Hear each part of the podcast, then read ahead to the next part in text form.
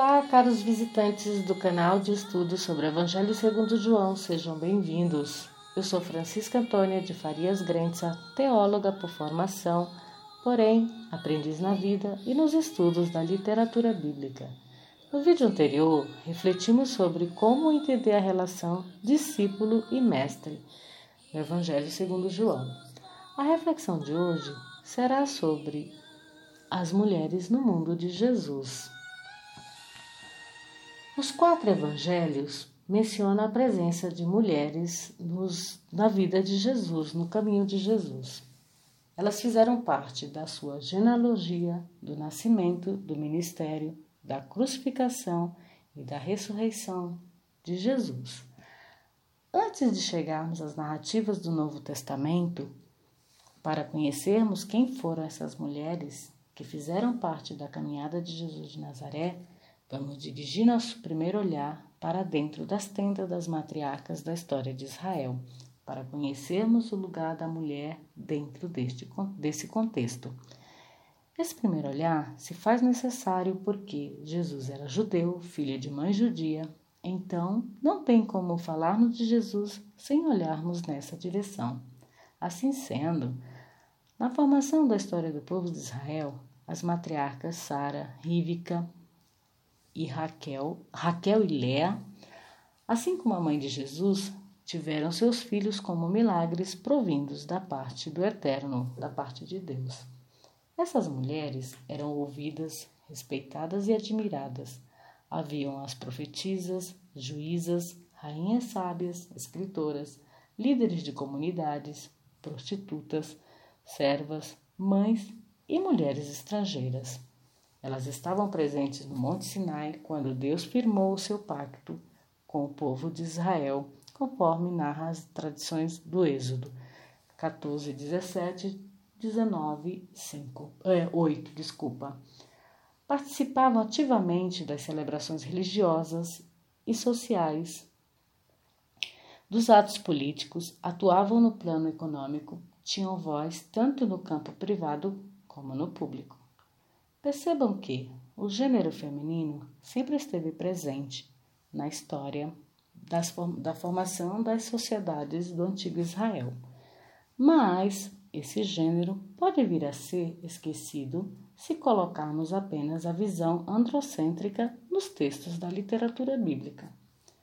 Um olhar mais atento aos textos, seja do Antigo ou do Novo Testamento, vamos observar que seus escritores, em muitas narrativas, evidenciam a contribuição, a participação e o protagonismo das mulheres em situações diversas e a ação de Deus na vida delas.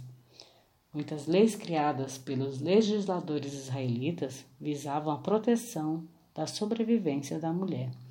No que tange ao direito da mulher, por exemplo, cito aqui neste estudo o caso de Tamar, em Gênesis 38, 12 seguintes, que mostra a sua participação e o seu protagonismo na busca do cumprimento do seu direito de ter um descendente do seu primeiro esposo pela lei do levirato.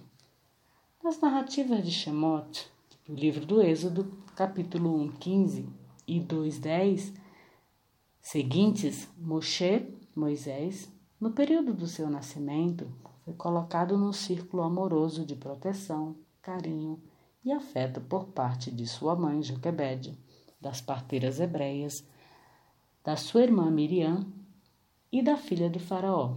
E quando adulto, teve também a proteção e o amor da sua esposa Zípora, Séfora, que o ajudou em sua missão. Percebam que, esse círculo amoroso de afeto e de cuidado, realizado pelas mulheres no Antigo Testamento, tem a sua continuidade na vida de Jesus de Nazaré. Vejamos como isso é narrado nos evangelhos sinóticos de Mateus, Marcos e Lucas. No Evangelho segundo Mateus, o evangelista começa narrando a genealogia de Jesus, e nela consta a presença de cinco mulheres. A primeira é a personagem de Gênesis 38, a viúva Tamar, que lutou para que a lei do levirato, lei do cunhado, se cumprisse a seu favor. Essa palavra levirato deriva da palavra hebraica levi, que significa cunhado. Esta lei está em Devarim, Deuteronômio 25, 4 a 9. A segunda mulher é Raabe, a prostituta cananeia que salvou o povo de Deus na guerra. E esta, essa história está no livro de Josué, capítulo 1, versículos 2 a 3 a 16. É, e no, capítulo 6, versículos 17, nos Salmos 87, no Salmo 89, 10, em Isaías 51, 9 e Tiago 2, 25, eles mencionam Raabe. A terceira mulher é Ruth, a Moabita, que se converte ao Deus único, o Deus de Israel, e da sua sogra Noemi. É dela que ouvimos a belíssima declaração de fidelidade e amizade e de verdadeira conversão ao Deus de Israel.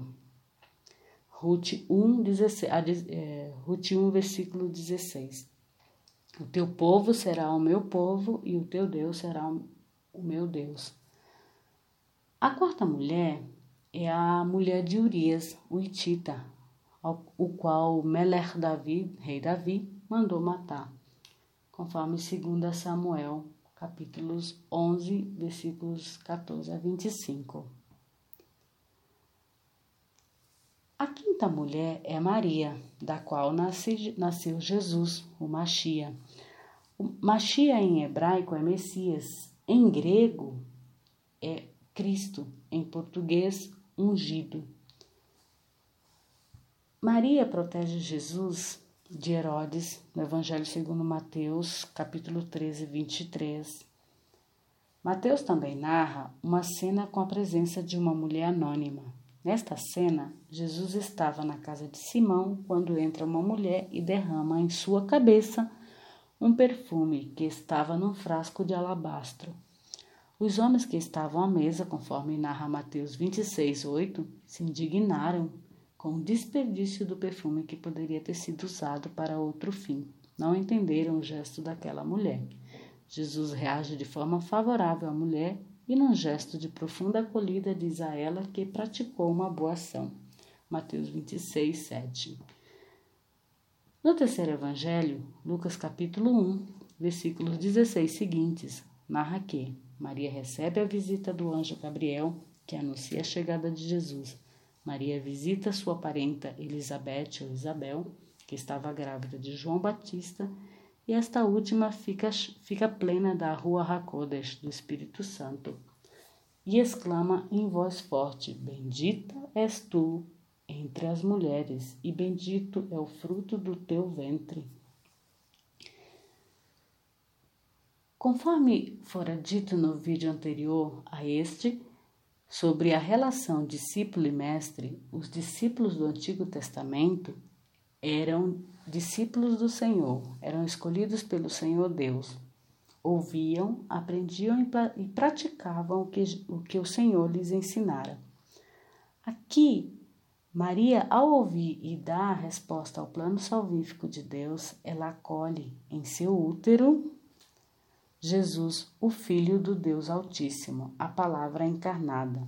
Ela também dá um exemplo de discípula, serva de Deus e guardadora da palavra deste último.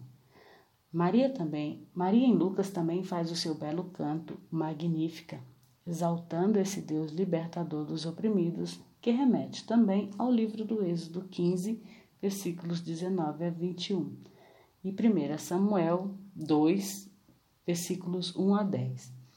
Ela participa ativamente da vida do seu filho Jesus de Nazaré.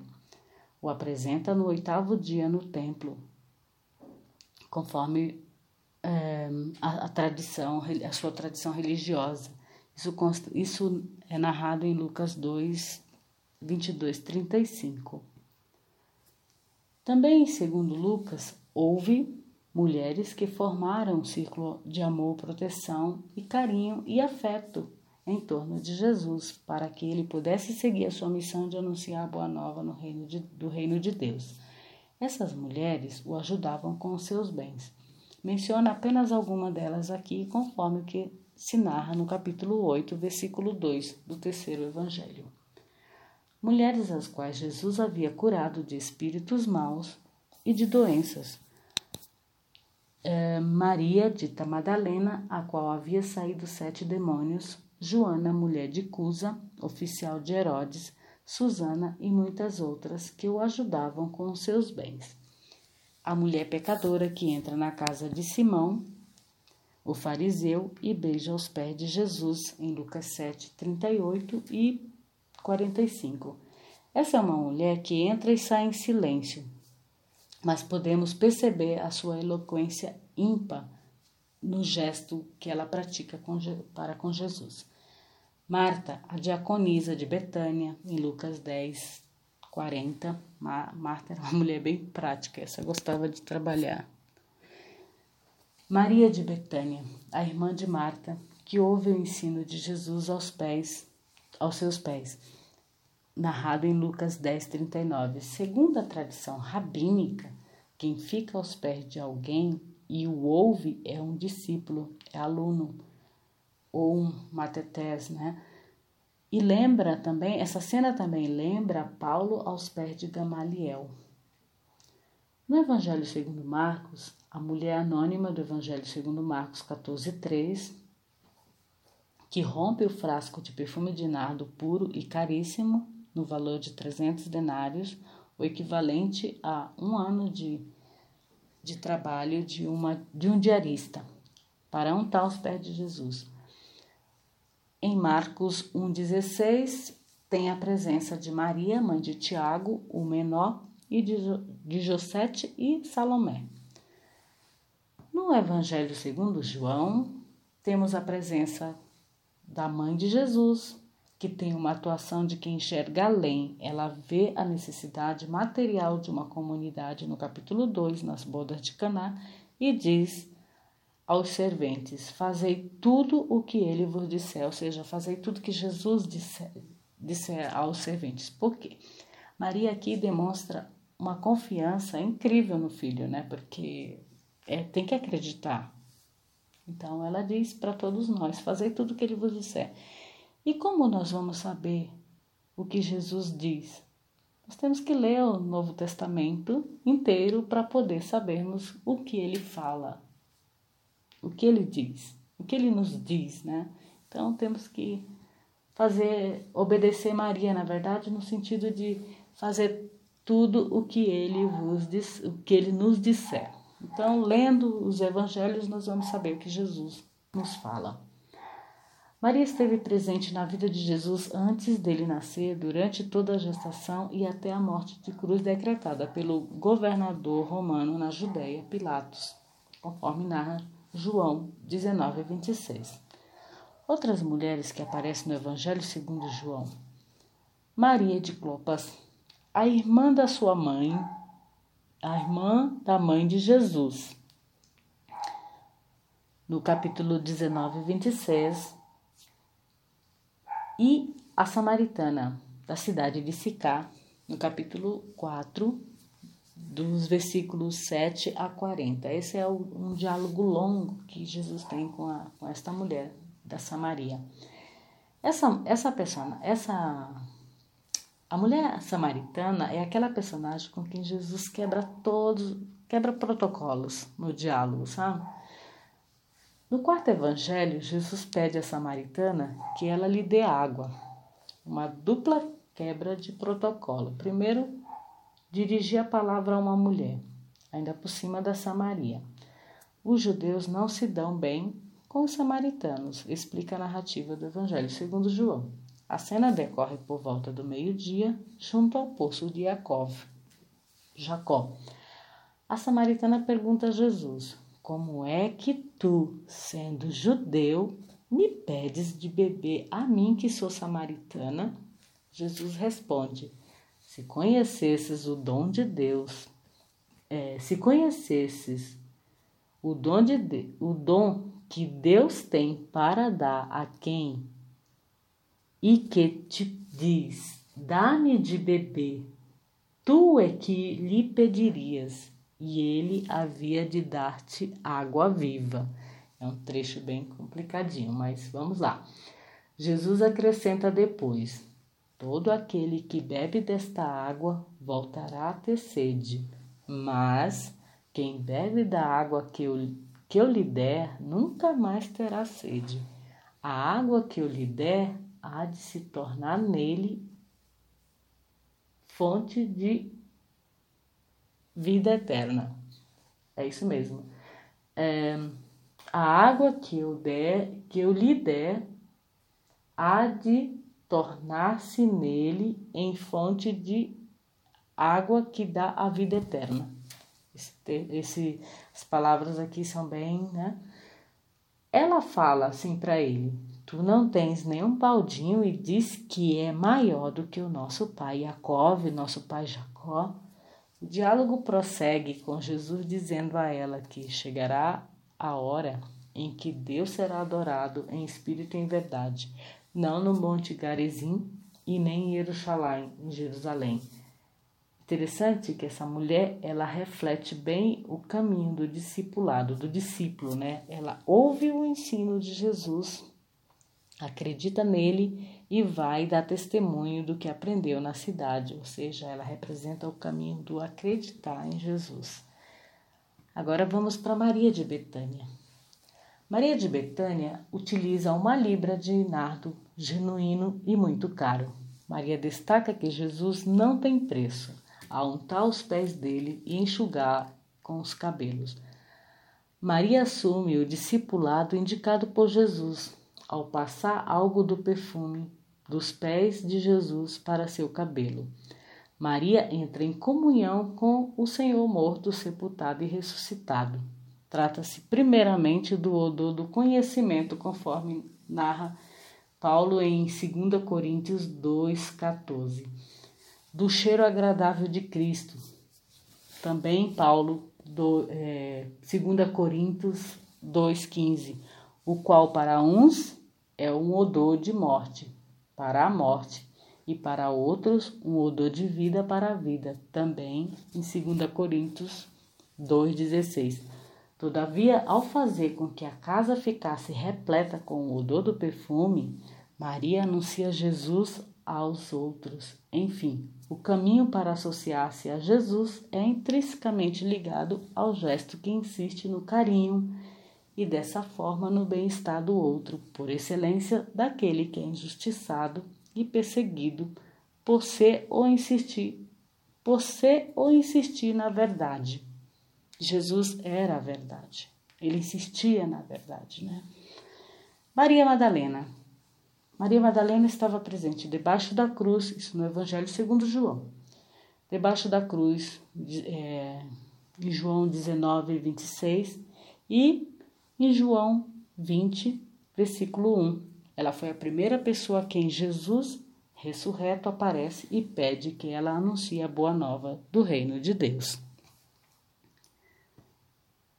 Quantas mulheres fizeram e fazem parte da história da formação, do desenvolvimento, da transformação das sociedades existentes no mundo, não é mesmo? Na história de Jesus, Abraão, Abraão, Moshe, Moisés e Adão, Adão Quis o Criador do cosmo, do universo, em sua infinita bondade, que as mulheres estivessem presentes e fossem suas auxiliares, assim como Deus é cantado nos Salmos como auxiliar, nosso auxílio, como é cantado no Salmo 42, 11. Deus é nosso auxílio. Assim, as mulheres são chamadas também para auxiliarem a os homens para construírem uma sociedade e o nosso desejo é que seja que essa sociedade seja mais justa, mais justa e igualitária, fraterna e igualitária. Se você gostou dessa reflexão, deixe seu joinha, se inscreva no canal para receber as notificações de novos vídeos, compartilhe, comente, enfim, eu termino por aqui pedindo ao Pai Santo que abençoe e guarde em teu nome e no nome do teu Filho Jesus, o Messias, a todos que ouvem a tua palavra por meio deste canal de estudo do Evangelho segundo João. Vou de novo, vou, vou pedir de novo. Pai Santo, abençoa e guarda em teu nome e no nome do teu Filho Jesus de Nazaré, o Messias, a todos que ouvem a tua palavra por meio deste canal de estudo do Evangelho segundo João. Shalom a todos e a todas. Se o Eterno me permitir, eu volto com mais estudos baseados na literatura bíblica. Até mais.